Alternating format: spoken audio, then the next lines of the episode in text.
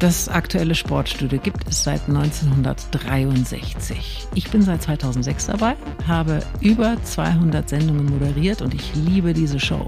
Auf der anderen Seite macht mir diese zeitliche Limitierung immer ein bisschen zu schaffen. Also wenn wir einen Gast haben, dann haben wir mit dem ja 8, 9, 10, 11, 12 Minuten Zeit und ich habe den Eindruck, man stellt dann immer die sogenannten Muss-Fragen und hat für die Fragen, die mich eigentlich interessieren, gar keine Zeit mehr. Jetzt wird alles anders mit dem ZDF Sportstudio Podcast. No Limits, hautnah und total authentisch. Ihr könnt schon mal reinhören.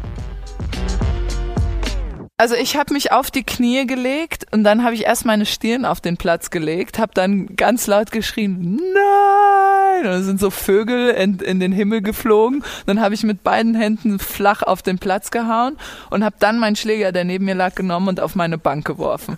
Warum bin ich denn äh, Fußballer geworden?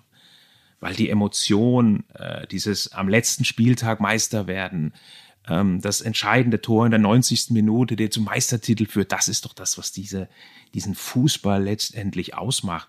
Aber dafür darf es keine Tabus mehr geben. Dafür muss man alle Dinge einfach mal diskutieren, ansprechen und zum Schluss eben zu Lösungen kommen, die dann am besten für den Fußball sind. Aber das ist alles andere als einfach und ist immer ein Balanceakt. Olympia und Olympia Gold, ist irgendwie ist ein krankes, krasses Gefühl. Also ich sage immer, das ist vielleicht für Mütter so ist, wie wenn man das Kind das erste Mal in der Hand hält, so nach der Geburt.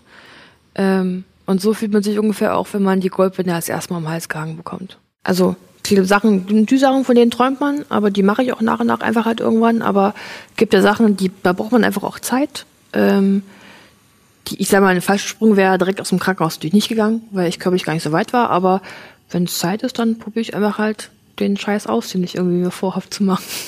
Also ich, ich erkläre es mal so, als ich jung war, habe ich immer nur gedacht, und ich stand so 150 in der Welt, habe ich nur gedacht, boah, wenn ich mal in den Top 100 bin, dann werde ich der glücklichste Mensch der Welt sein. Und dann stand ich 90 und dann dachte ich so, boah, jetzt bin ich 90, wenn ich in den Top 50 bin, dann ist für mich alles gut. Dann stand ich 49 und dann dachte ich so, also jetzt stehe ich ja schon 49, vielleicht schaffe ich es ja in die Top 20. Wenn ich Top 20, dann bin ich, und so steigern sich die Ziele und die Erwartungen ähm, ich habe zum Beispiel ein Kapitel über Ehrgeiz drinne und wo ich übers Ziel hinausgeschossen bin und auch ähm, ich glaube mindestens eine Verletzung mir selbst zuzuschreiben habe und einfach meinem ja meinem übertriebenen Ehrgeiz. Und das ist dann unangenehm der Prozess des Schreibens, weil ich dann so ein bisschen in die dunklen ähm, ja, dunklen Teile meiner Seele rein, reingehen muss und auch so ein bisschen ja die eklige Seite an mir angucken muss, weil sonst ist es ja auch nicht ehrlich.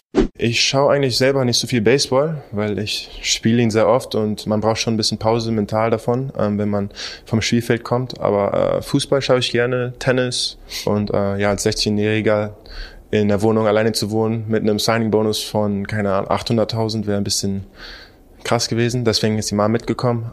Ayanisam sonom koyu volim.